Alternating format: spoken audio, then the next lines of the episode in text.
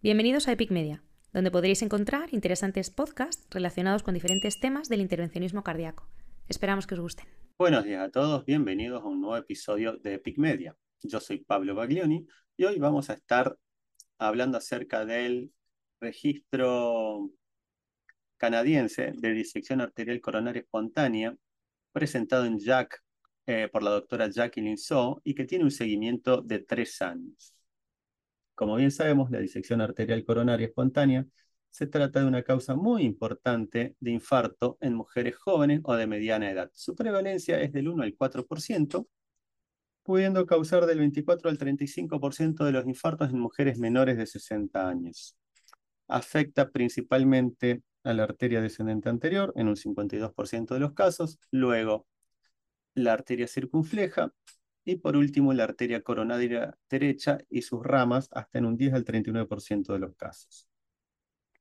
La recurrencia de disección coronaria puede llegar a ser del 37% de los casos y las complicaciones cardíacas a largo plazo dentro de los 10 años se presentan hasta en un 30% de los pacientes.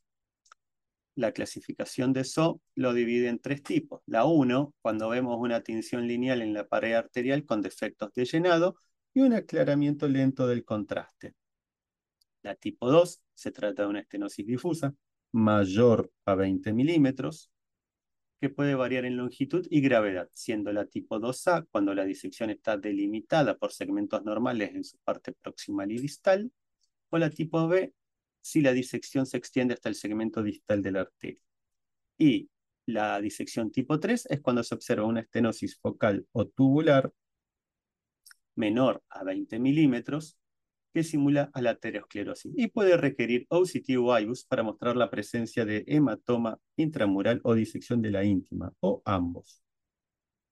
Este estudio se trata de un estudio multicéntrico, prospectivo, observacional, consecutivo, de 20 centros de Canadá y Estados Unidos. Enrolaron pacientes con diagnóstico de disección arterial coronaria aguda, eh, comenzaron con 804 pacientes, pero 23 declinaron su participación. Y luego también podemos ver acá que 31 pacientes fueron excluidos por presentar ya una disección coronaria crónica. Entonces, enrolaron 750 pacientes con disección arterial coronaria aguda entre junio de 2014 y junio de 2018. 726 pacientes completaron el seguimiento tres años cinco de ellos murieron durante el seguimiento. Dentro de los factores predisponentes que eh, se presentaron en este estudio, cabe destacar principalmente los factores desencadenantes de estrés, que fue reportado como muy frecuente. Podemos ver acá que el 50% de los pacientes padecía eh, estrés alto o severo. Les dieron un cuestionario y fíjense que el 40% respondió que tenía más de 20 puntos en esta escala. Además, casi un 29% de los pacientes presentaban un estrés físico intenso inusual. Con respecto a las características demográficas de los pacientes, la edad promedio fue de 51,7 años más menos 10, el 88,5% corresponde a mujeres, el 9,5% de los pacientes tenían tres o más factores de riesgos, y 1,7% padecía una historia previa de revascularización.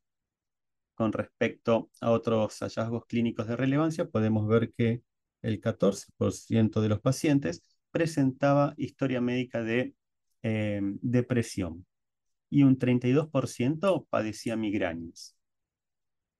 Otro tema fundamental en esta serie es que como factor predisponente, el 32% de los pacientes padecía fibrodisplasia muscular, siendo lo más importante los territorios cerebrovascular, renal e ilíaco, como podemos ver aquí, que tienen el 25% de los pacientes. Y con respecto a la fibrodisplasia muscular extracoronaria, la padecían un 56% de los pacientes.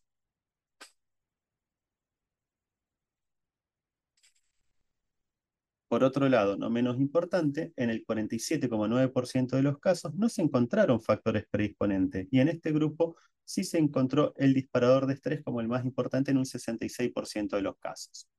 Con respecto a la presentación clínica de la mayoría de estos pacientes, el 31,3% presentó un infarto con elevación del ST. Un 68,3% tuvo un episodio de síndrome coronario agudo sin elevación del ST y solamente un 0,4% de los pacientes debutó como una angina inestable. El 97,6%, o sea, casi todos tenían niveles elevados de troponina. El síntoma más frecuente fue el dolor precordial en el 91,5% de los pacientes. Además, la taquicardia ventricular o la fibrilación ventricular se observó en el 8,3% de los casos y la mitad requirió cardioversión eléctrica.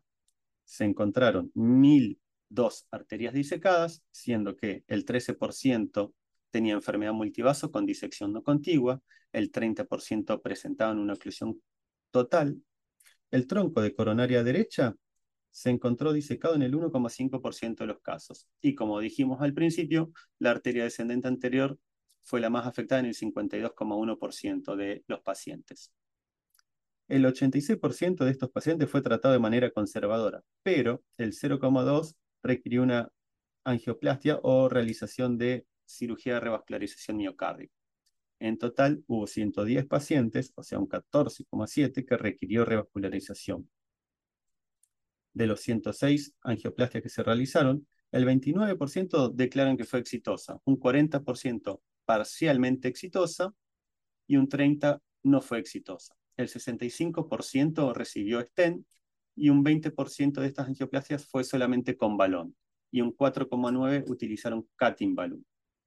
La incidencia de mortalidad intrahospitalaria fue del 0,1% y del 0,7% de mortalidad tuvieron luego del alta.